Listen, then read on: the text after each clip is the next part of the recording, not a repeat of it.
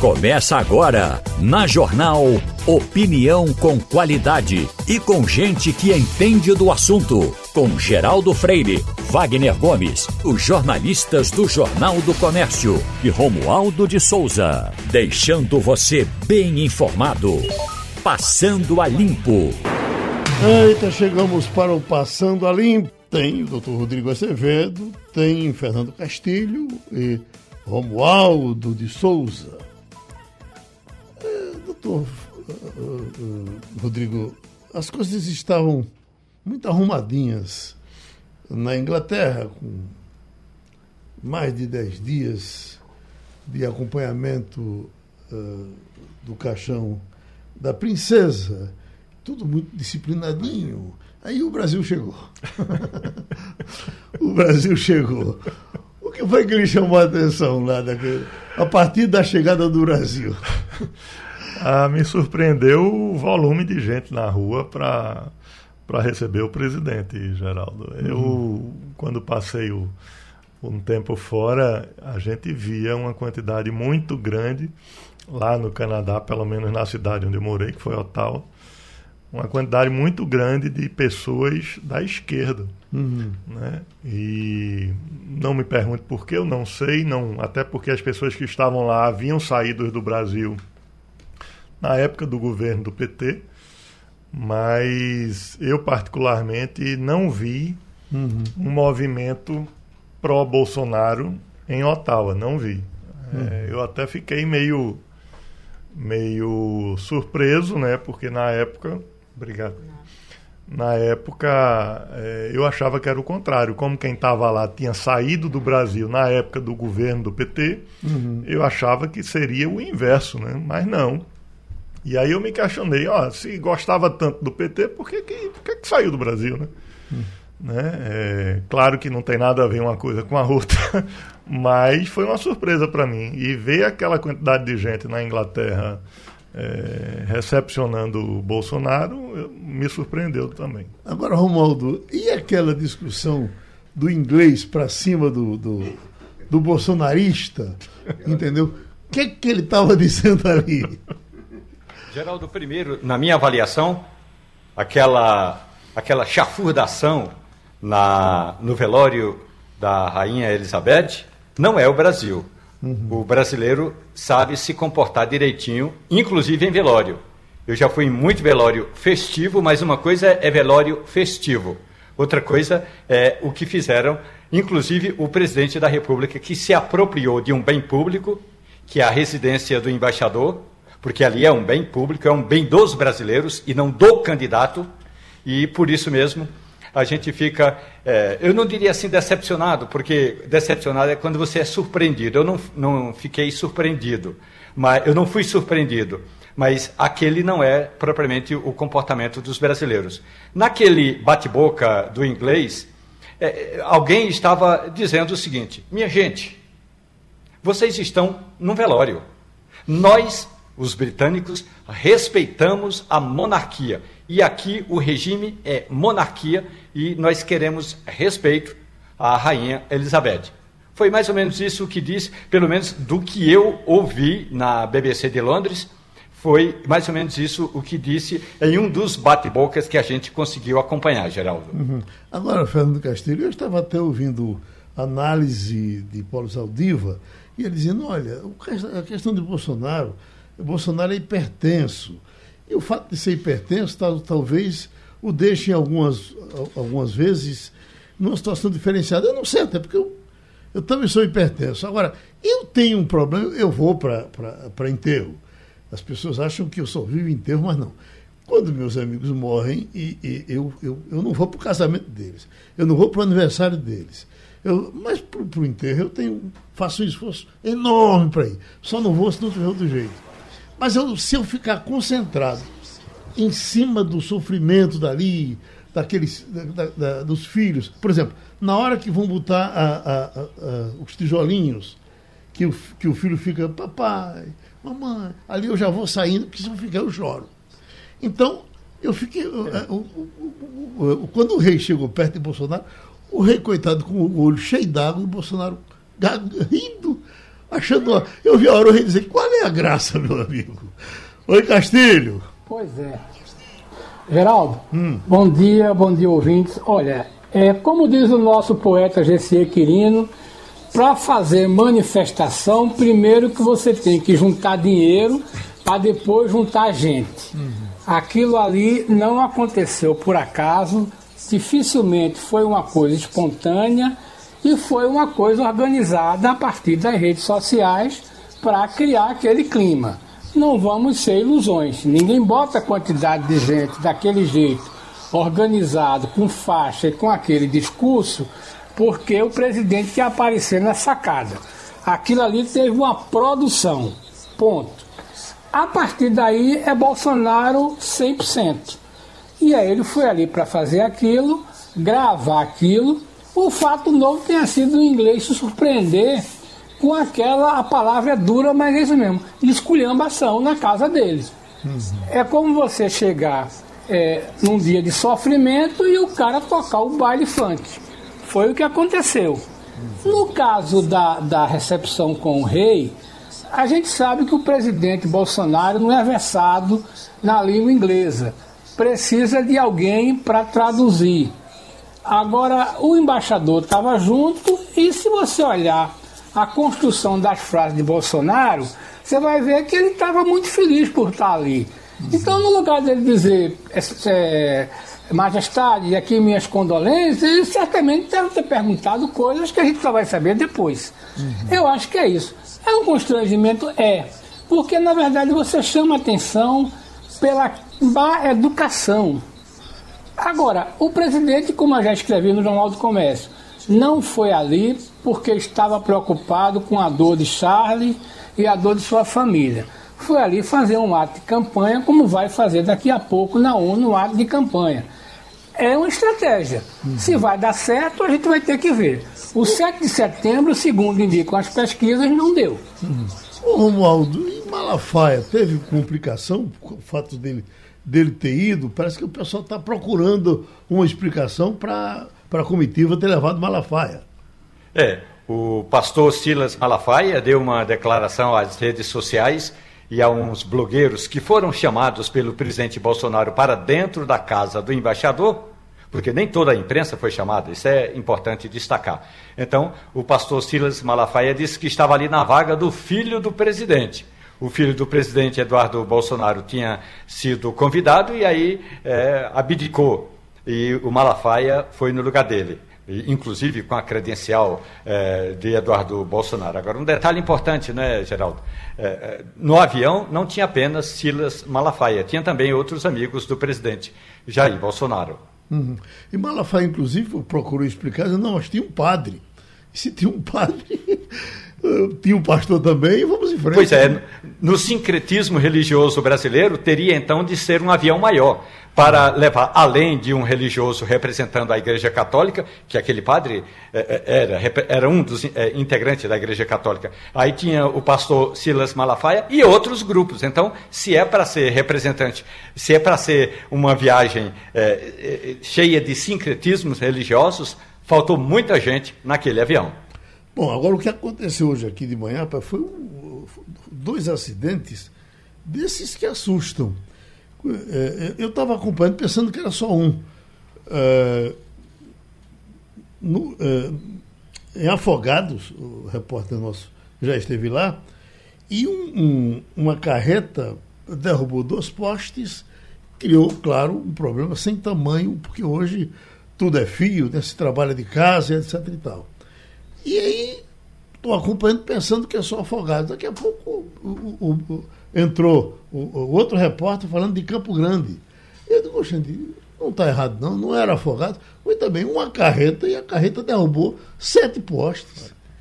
Imagina que lapa de seguir, né? É, eu acho que, que o cara entrou né, é, numa rua que não comportava o caminho, ele nem deveria estar ali, talvez ele tenha pego o caminho errado e depois não dava mais para voltar, né? Porque ele saiu arrastando sete postes, né? é, saiu derrubando tudo.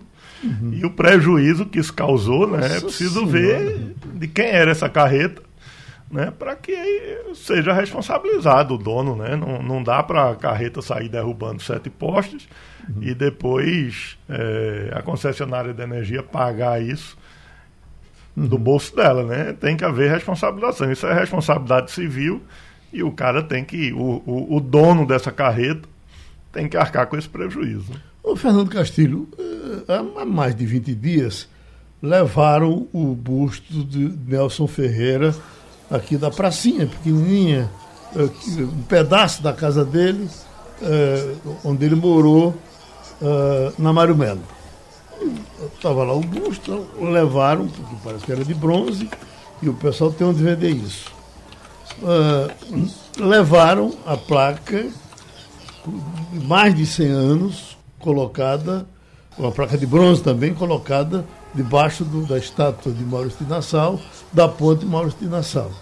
Agora levaram, e levaram, e ninguém sabe se vão botar outro. Quer dizer, eu passo por lá todos os dias aqui no Nelson Ferreira.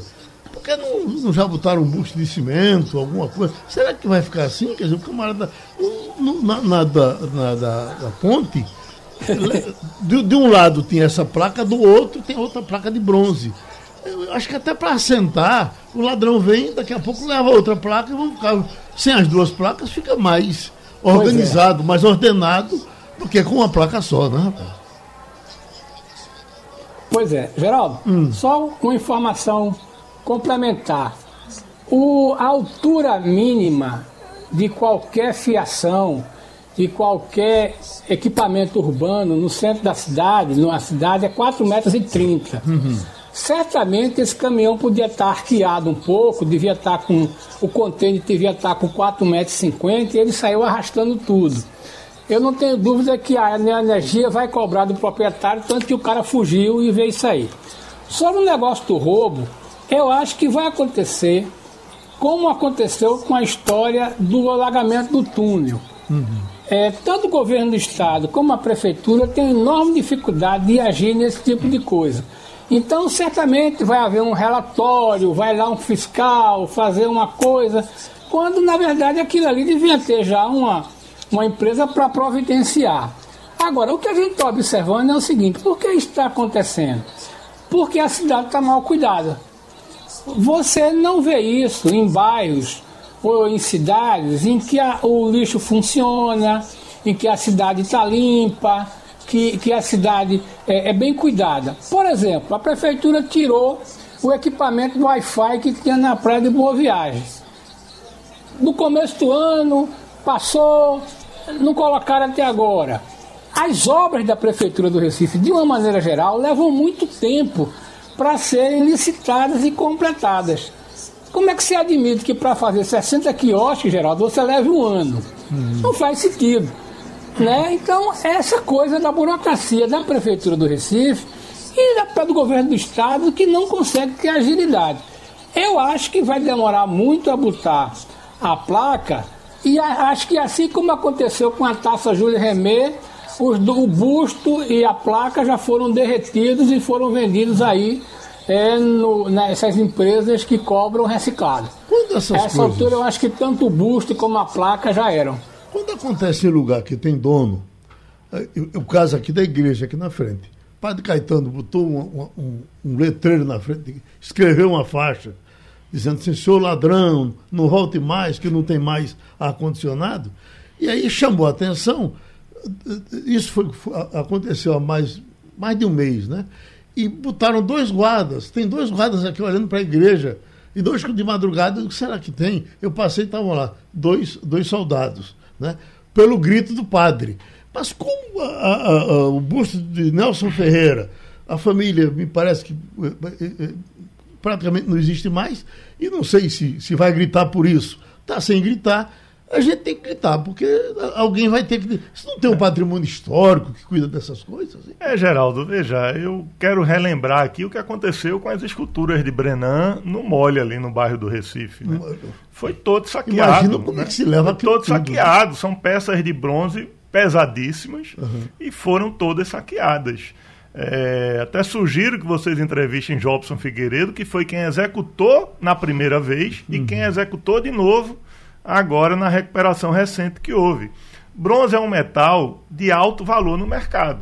Uhum. Né? Você derrete e faz o que quer, e tem quem compre. Infelizmente, tem quem compre o bronze roubado. E não é difícil saber que é roubado, né? Porque o ladrão não tem uma usina em casa para derreter e vender em lingote. Eu acho que ele vende.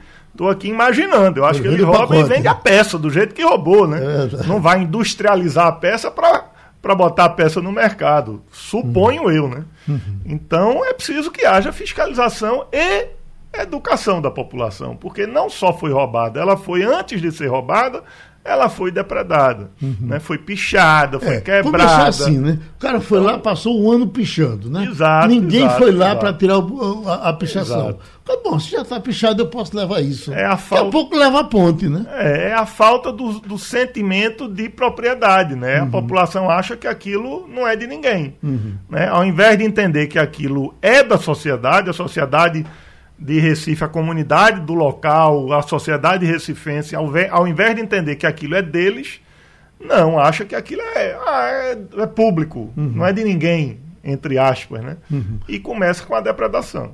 Ontem foi o dia do ortopedista. O nosso abraço para o doutor Diego Pires, que é ortopedista especializado em lesões dos joelhos e vai conversar um pouco com a gente aqui no Passando a Limpo.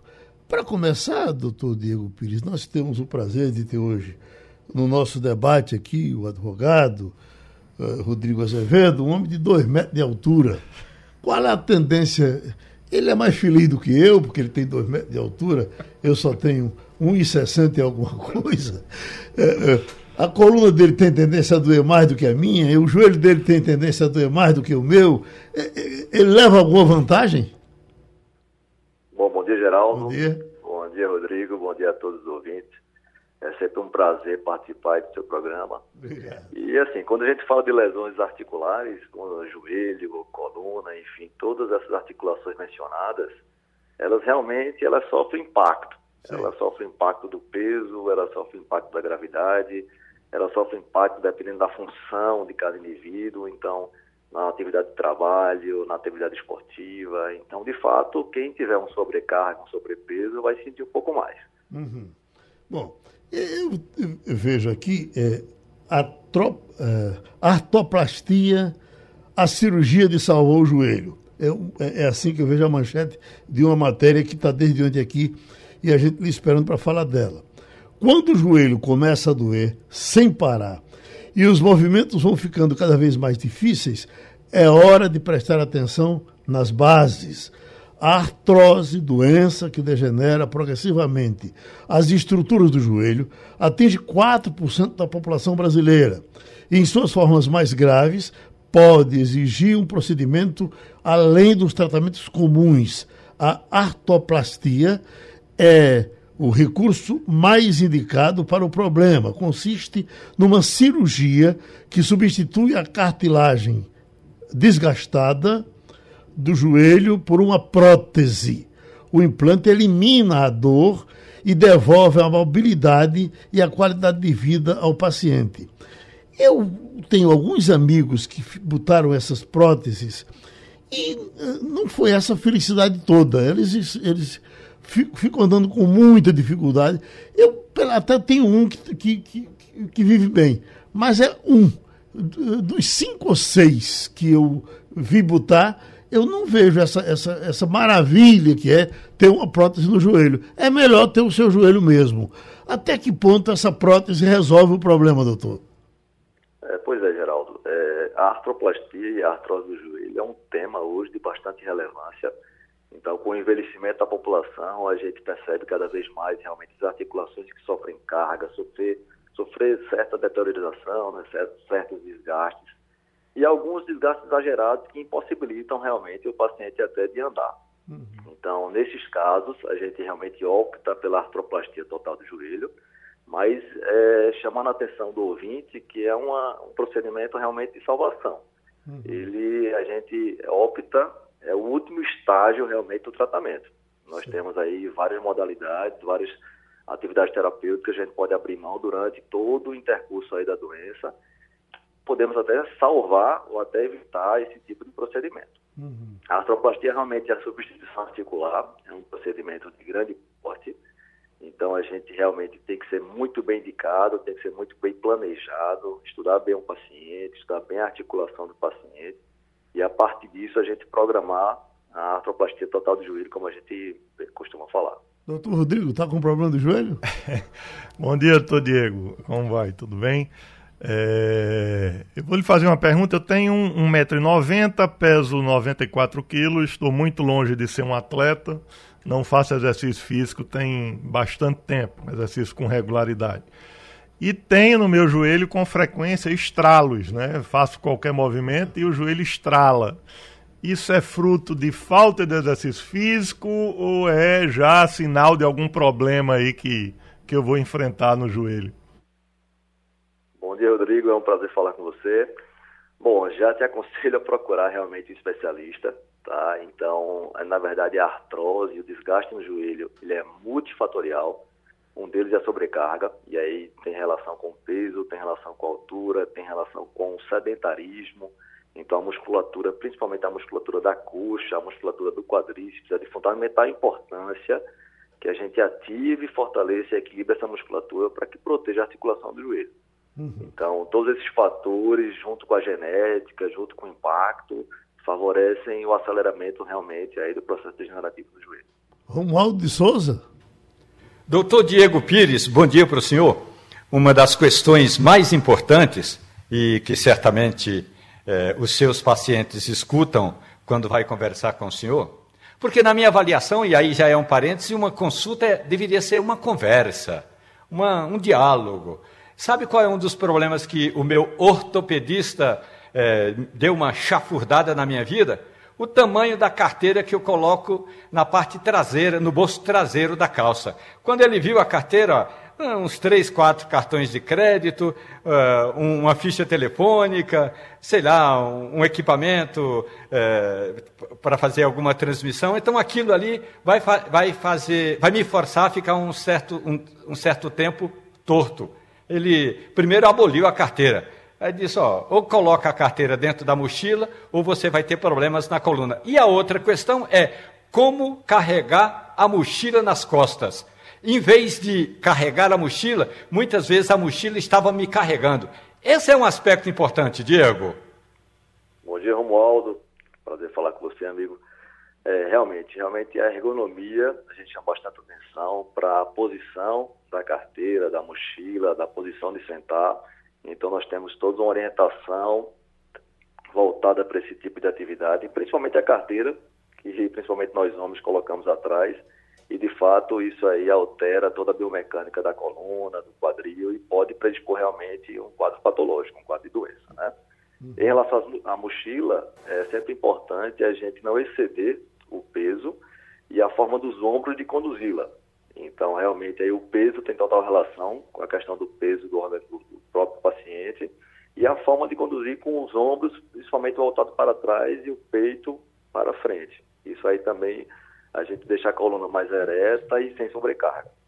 Então, doutor Diego, muito obrigado. A gente se encontra em qualquer momento. O senhor, então, prestou um serviço aqui aos amigos do Passando a Limpo. Gente, as pesquisas estão aí, os resultados são importantes e a discussão do voto útil é um negócio que está esquentando também os ambientes políticos. Até agora, quem mais tem estilado tem sido o candidato Ciro Gomes, aliás, passou aqui no debate dizendo isso, que, que era uma deslealdade, inclusive, a, a, o candidato que está na frente apelar pelo voto útil, se a eleição tem dois turnos, ela deve ser praticada em dois turnos. É, inclusive, um, um, uma, coisa interessante. Eu, uh, doutor Rodrigo, é, é, acho que só em último caso se deveria apelar para o voto útil. Era importante, já que tem dois turnos, você teria chance de pegar. Você veja, nós temos Simone Tebet, nós temos Ciro Gomes, pelo menos esses que estão apontando bem, e, e seria muito bom testá-los, talvez, uh, no segundo turno. Mas não é assim que a população está entendendo. Acho que ela vai, inevitavelmente, partir para o voto útil. É, Geraldo, eu tenho a mesma opinião que você. Eu, inclusive, vou mais à frente, né? Eu sou radicalmente contra a reeleição. Eu acho que hum. a alternância é fundamental e no momento que você tem reeleição, o candidato entra no primeiro dia de governo, já começa a pensar na reeleição dele. É, e eu acho isso péssimo. E da mesma forma, acho péssimo você pensar numa, numa, num voto útil, apesar de não ser aquele candidato que você analisou e chegou à conclusão de que ele é o melhor para o município, para o estado, para o país, você votar nele para finalizar no primeiro turno. Acho isso que acho que isso só contribui para, para as coisas ruins que a gente tem aqui no Brasil sob o aspecto político. Acho terrível isso. Uhum. É, eu estive no Rio de Janeiro recentemente e entrevistei uh, a jornalista Cidinha Campos, que foi uma deputada uh, importante, eh, ligado ao PDT por muito tempo, sempre movimentou muito o PDT, batalhou contra a corrupção no Rio de Janeiro de uma forma expressiva. E naquele momento que eu passei por lá, ela disse: não, o meu candidato é Ciro Gomes, é do meu partido, é PDT. Quando é ontem, ouvindo a Rádio Tupi do Rio de Janeiro, ela a, abriu o voto dizendo: não, eu já não, não sou do PDT, mas vou partir para o voto útil. Vamos ouvir Cidinha Campos. Deu uma entrevista no SPT em Londres e ele disse que se não vencer a eleição presidencial no primeiro turno com mais de 60% dos votos, algo de anormal terá acontecido no Tribunal Superior Eleitoral. Eu estou cansada disso. Eu acho que chegou a hora de, da gente decidir. Chegou a hora da decisão, não dá mais para você ficar falando de candidatos como se houvesse uma real competição. Não há uma competição. Não são todos que estão no páreo. São dois. Ciro está fora. Os candidatos são Bolsonaro e Lula. Não adianta eu ficar dizendo que eu sou Ciro por causa disso. Por causa... Olha, eu prezo muito meu partido. Eu estou no PDT há mais de 40 anos. Mas eu não posso. Eu gosto do meu partido, mas acima de tudo está o meu país no lugar. Eu não posso deixar que aconteça alguma coisa que coloque de volta esse homem no lugar. Portanto, eu vou declarar agora o meu voto para presidente. Eu vou votar no Lula. Pronto, Romualdo. É surpresa que Cidinha Campos joga a toalha?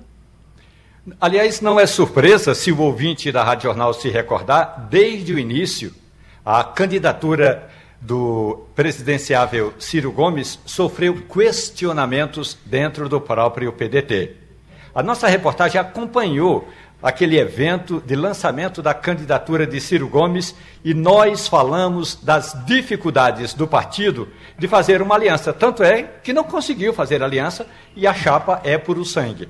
Até aí não vejo o problema do fato de ser puro sangue. Eu estou me referindo a uma falta de aliança e esse traquejo de alianças não foi possível.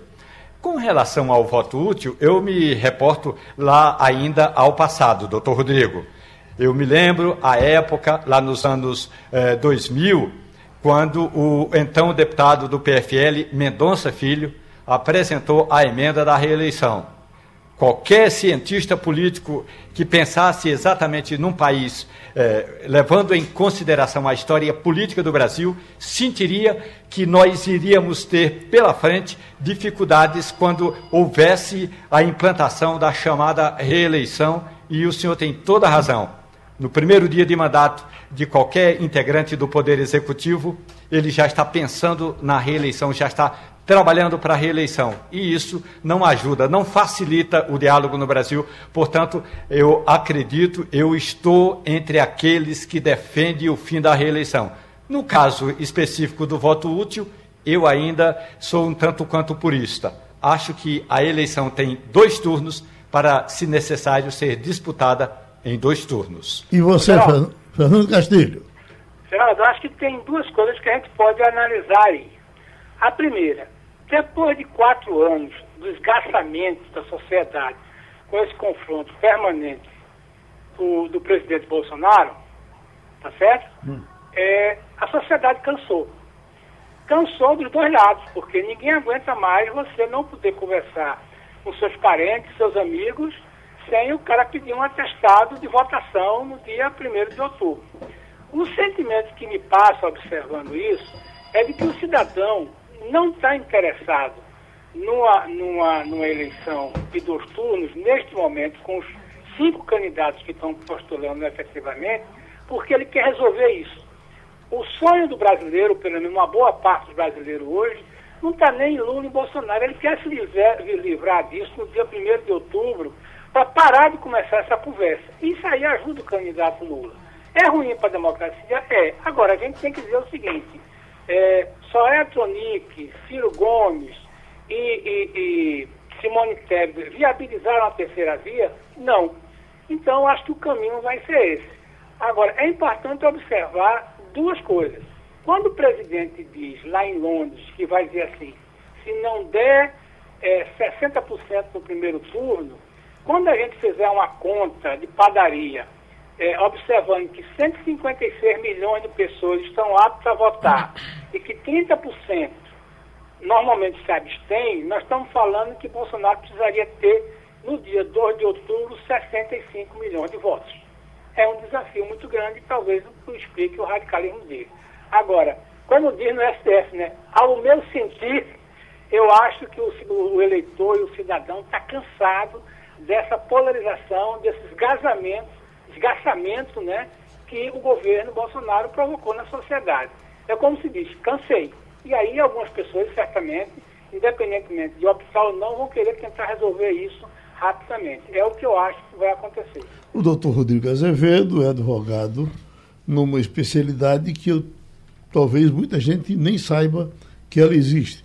Especialista em negociar questões ruralistas. Nós vamos ter agora, já estamos tendo. Né? Estamos tendo já. A, a, o evento que a gente chamava da Festa do Gado, aqui no, no, no Cordeiro, e é a exposição de animais, já com gente do interior que está vindo aqui tratar desses temas. Eu sempre que ando por pesqueira, pelas, pelas minhas terras, eu, é, é impressionante o volume de problemas que, que existem nessa área e tem gente que trata desses assuntos, que estuda esses assuntos. Um advogado que trata dessas broncas, doutor Rodrigo, tem que ir para o interior, o interior pode procurá-lo? Como é que o senhor trabalha? Geraldo, hoje o grande pro... um dos grandes problemas que o produtor rural enfrenta é a relação dele com o banco. Né? O governo brasileiro é, não este governo, mas o país Brasil tem uma política pública de financiamento da atividade rural há muitos anos, com juros muito baixos, considerado a realidade do Brasil. Né? E quando não há nenhum problema no desenvolvimento da atividade, o produtor, via de regra, consegue produzir, pagar a dívida e ter o lucro dele. Só que se costuma dizer que a atividade é uma indústria a céu aberto, ou seja, está sempre sujeita ali às intempéries do tempo, de pragas, etc. E não é incomum esse produtor enfrentar problemas na lucratividade de sua produção, no resultado da sua atividade. E aí, quando chega o momento do pagamento, ele se vê em dificuldades, aí recorre ao banco por, pelo desconhecimento que tem sobre a matéria, e aí deixa de ter uma linha de crédito relacionada ao crédito rural e passa a ter uma linha de crédito vinculada ali com o banco. Né? Passa a ter uma linha de crédito bancário e aí joga essa dívida lá para cima. Porque muda a relação, muda as condições contratuais e muda as taxas de juros aplicadas ali. E aí começam os grandes problemas, dentre eles a execução dessa dívida e a tomada dessa propriedade rural em razão da modalidade da garantia que foi adotada ali no contrato. Então, respondendo a sua pergunta, o advogado não necessariamente precisa ir no interior, na propriedade rural, porque hoje está tudo muito facilitado com a comunicação né, via vídeo, via telefone, via WhatsApp, etc. E o advogado pode atuar, ainda que a ação judicial que venha a ser proposta seja lá no município desse produtor, o advogado pode atuar na sua localidade, porque todos os processos hoje, todas as comunicações são eletrônicas. Semana passada nós tratamos aqui de um assunto, é, de umas moscas que estão atacando, umas moscas não, uma praga que assusta, atacando e matando o gado aqui na região de Barra do Guabiraba, Bonito, por aí, que é uma coisa que é espantosa. Mata quatro bois, às vezes, numa fazenda, num dia. Isso cria um problema enorme e esse pessoal todo está pendurado em algum Enorme, sem dúvida. O, o, produtor rural ele precisa de dinheiro para produzir. Sim. Ele precisa de dinheiro. Então, uhum. todo ano, uma ou duas vezes por ano, ele vai ao banco buscar crédito rural para produzir. Aí você imagina esse produtor que pegou dinheiro para desenvolver atividade leiteira ou para comprar um novilho para vender para gado de corte depois de alguns meses, etc. Enfrenta esse problema e o capital dele, que é, foi onde ele investiu aquele dinheiro, morre por conta da mosca. Como é que ele paga o banco? Uhum. Né? Ele foi buscar dinheiro justamente por não ter o dinheiro necessário para produzir. E aí, como é que ele paga? Uhum. E aí, o direito que rege essa relação garante ao produtor o direito de exigir do banco que o banco prorrogue a dívida. E não só mude a data de vencimento, postergue a data de vencimento, mas ele pode, inclusive, conseguir uma nova carência para começar a pagar aquela parcela que estava vencida e que ele não conseguiu pagar por conta dos problemas que ele enfrentou na produção. Então é muito importante o produtor rural ter esse conhecimento, ainda que seja um conhecimento básico e, e primário para que ele saiba que ele pode procurar um profissional da área jurídica, um advogado, que vai orientar ele e adotar as medidas necessárias. Inclusive, Geraldo, se me permite, para que ele exerça esse direito de postergação da dívida e uma nova carência, ele precisa cumprir uma determinada formalidade que é comunicar ao banco, no tempo hábil, a ocorrência do problema e já solicitar administrativamente, diretamente ao banco, essa prorrogação da dívida. Pronto, você, está, você ouviu aí o advogado Rodrigo Azevedo, anote o nome dele, o que é que ele está dizendo? É que tem como enfrentar o problema. Você pode procurá-lo, outro advogado da área, mas você fica sabendo que tem solução para enfrentar o problema. a eleição está se aproximando e tem algumas coisas assim estranhas que, evidentemente, que ganham mais destaque quando a eleição se aproxima. Por exemplo, mais eleitores do que habitantes no município. É um negócio tão complicado que, por mais que se explique, você fica dizendo, mas que, que, que diabo foi que aconteceu? Mais eleitores do que habitantes. Bom, eu me mudei e não, não troquei o meu título. O que foi que aconteceu? Porque, na verdade, né, pela idade das pessoas, por tudo, não era. Bom, a demora que o IBGE passou também sem fazer as pesquisas, a dificuldade que está tendo agora. Tem outra complicação, Romualdo, que é candidato que está dizendo que não recebeu dinheiro para fazer campanha, não é isso? Geraldo, um relatório divulgado ontem pelo Tribunal Superior Eleitoral, TSE, aponta que 33% dos candidatos, 33%, vamos arredondar, um em cada três, não recebeu recurso do fundo eleitoral. E aí, isso, se você for analisar, pode até ser uma das razões pelas quais o país discute hoje o voto útil, em vez de debater a importância do Congresso Nacional, do Senado Federal, que nós vamos eleger um senador em cada unidade da federação, 513 deputados, os deputados estaduais, só pegando o exemplo de Pernambuco, que são 49, ou seja, essa eleição do legislativo está relegada a um terceiro, quarto plano. E da mesma forma, os partidos políticos estão relegando essas disputas lá para terceiro, quarto, quinto ou até sexto plano.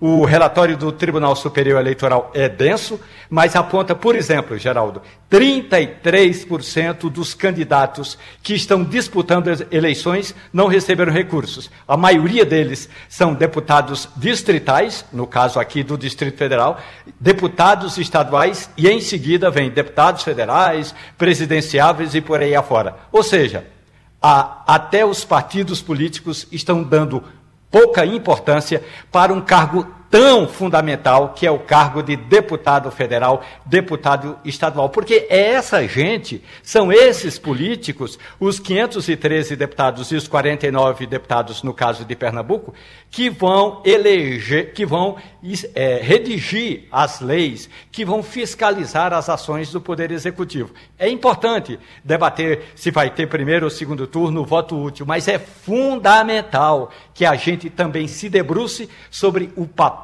do deputado estadual e do deputado federal, Geraldo. Já vejo aqui pelo telão Fabiola Góes com toda a sua simpatia nos Estados Unidos e a cabeça cheia de informação para conversar com a gente.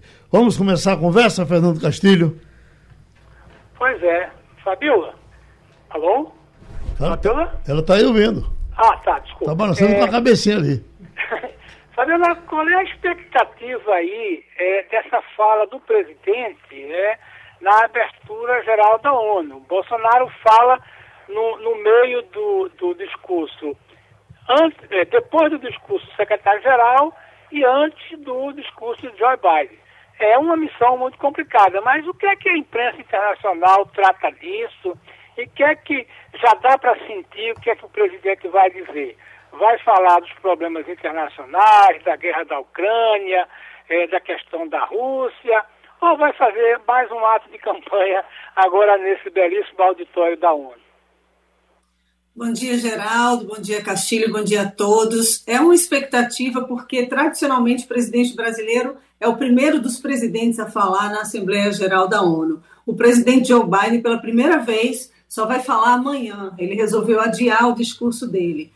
O discurso do Bolsonaro está previsto para acontecer agora pela manhã e é um, vai ser um discurso que ele vai falar para os eleitores dele. Ele está fazendo essa viagem internacional para a ONU e foi também né, para o velório da Elizabeth ontem e fez um, momento ali na, na sacada da casa do embaixador brasileiro em Londres um discurso para os apoiadores deles que estavam lá, que teve bate-boca, Teve imprensa internacional sendo atacada, acusada.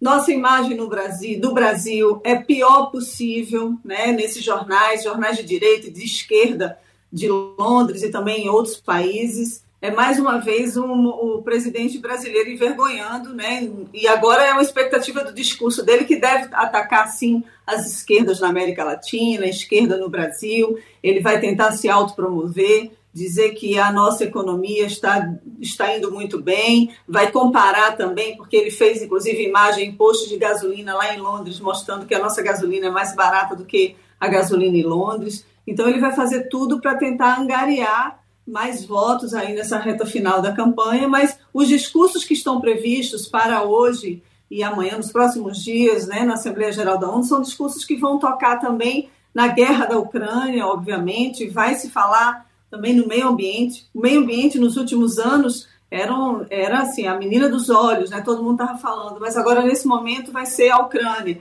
E é a primeira vez que a reunião da ONU vai ser totalmente presencial. No ano passado foi no sistema híbrido, né? vários presidentes puderam falar à distância, mas o presidente Bolsonaro esteve lá, o Joe Biden também. E hoje, depois do presidente é, Bolsonaro, vai ser o presidente do Chile. Então, a gente não sabe como é que se vai ter aperto de mão ali, né? Lembrando que o presidente do Chile chamou, o Boric chamou o embaixador brasileiro por causa de umas declarações muito infelizes que o presidente Bolsonaro fez é, durante um debate. Então, é uma grande expectativa. Vamos ver se ele, se ele vai manter um discurso de estadista, vai tentar fazer um discurso de estadista, né, de um presidente da República, ou se de um candidato.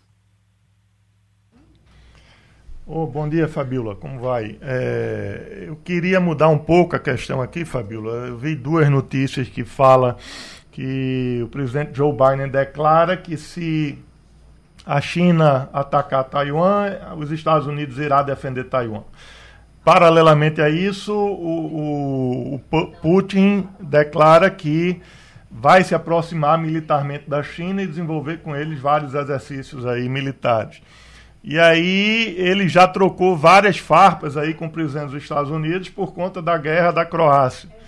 Fica imaginando onde é que isso pode chegar, qual é a expectativa que existe aí nos Estados Unidos, aonde isso pode chegar caso efetivamente haja um ataque da China a Taiwan, a Rússia desenvolva paralelamente com a China é, algum trabalho conjunto nesse ataque e os Estados Unidos metidos no meio dessa, dessa nova, desse novo conflito aí. Qual é a expectativa aí nos Estados Unidos? Olha, a situação é bem complicada, porque é um momento em que está tendo uma cúpula, né? é uma reunião da Organização de Cooperação de Xangai, no Uzbequistão, desde a semana passada. Foi a primeira vez que o presidente chinês Xi Jinping saiu do território chinês depois da pandemia, se encontrou pessoalmente com o Vladimir Putin. Eles reforçaram a parceria que eles já tinham anunciado antes mesmo da guerra, né? uma parceria sem limites e agora o que a gente está vendo é que tem um, um, certo incômodo do próprio presidente chinês, do presidente da,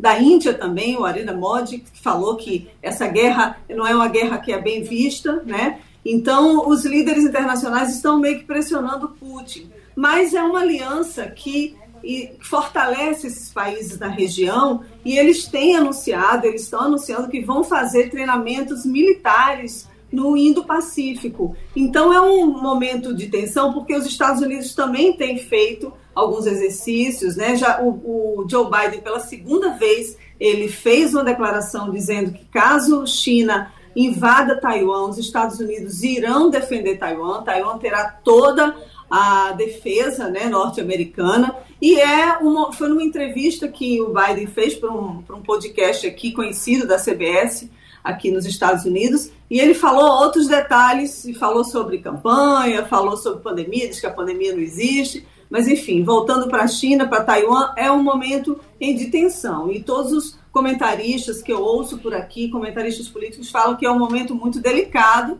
e é cada vez mais a China se aproximando da Rússia, né? aliás, Rússia se aproximando de China, porque quem está liderando essas conversas e esses encontros, quem mostra força nesse momento é sem dúvida nenhuma a China e o Putin fica ali meio que a reboque e levou uma chamada desses líderes por causa da guerra. Romualdo de Souza.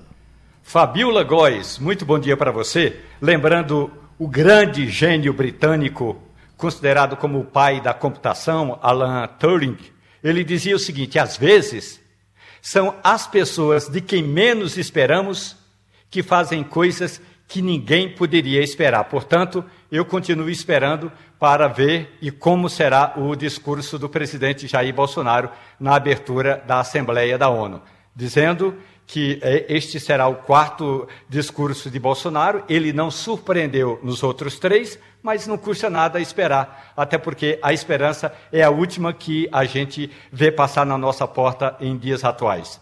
Agora, Fabiola, 2 milhões? 2 milhões de estrangeiros tentaram entrar ilegalmente nos Estados Unidos e a gente sabe que boa parte desses 2 milhões é de gente do Brasil, Fabiola. É isso mesmo. Olha, é impressionante. Ontem saiu um dado da Agência de Alfândega e Proteção de Fronteiras aqui nos Estados Unidos, que de 1 de agosto de 2021 a 30 de agosto de 2022, que é considerado o ano fiscal dos Estados Unidos, pela primeira vez na história, mais de 2 milhões de detenções foram feitas na fronteira com o México. 25, 22% dessas pessoas que entraram em agosto, por exemplo, é, mais de 200 mil imigrantes, para você ter ideia, entraram em agosto aqui, tentaram entrar nos Estados Unidos e são da Nicarágua, de Cuba e da Venezuela. Esse é um aumento maior, mais de 175% em relação ao mesmo mês do ano passado. Mas a gente sabe também que nesse montante tem muitos brasileiros que estão saindo mesmo sem perspectivas, querendo vidas melhores, nesse momento político que a gente está vivendo no Brasil. Então, a política migratória do Biden agora, ele tem, ele já anunciou que iria fazer algo diferente, que não ia expulsar essas pessoas diretamente para outros países de volta, né, com voos de volta para o país de origem. Então, ele tem é, deixado muita gente aqui. No, nesse ano, nesse último ano, mais de 1 milhão e 300 mil pessoas foram deportadas ou retiradas aqui dos Estados Unidos. Isso em um ano. Os números realmente são impressionantes. Mas tem muita gente que consegue entrar. Agora, um outro detalhe interessante que eles divulgaram é que 22%, 20% dessas pessoas que tentam entrar já foram deportadas já tiveram alguma tentativa infeliz aqui de entrar nos Estados Unidos. Então tem muita gente também que não desiste, que por um desalento da vida, né, que nesses países, Venezuela, Nicarágua, a situação é muito complicada, a população tem sofrido muito, em outras áreas também, fugindo de furacões, né, de desastres naturais, eles acabam tentando vir morar aqui nos Estados Unidos. É um momento em que os Estados Unidos está com pleno emprego, ou seja, tem, tem demanda né, por trabalho também, e aí agora a política parece que vai tentar mudar um pouco, e obviamente o Biden está pensando nas eleições de meio mandato agora em novembro, e no ano que vem, daqui a dois anos, se ele for candidato à reeleição. Ok, Fabiola Góes, ok, amigos, e terminou Passando a Limpo. A Rádio Jornal apresentou opinião com qualidade e com gente que entende do assunto. Passando a Limpo.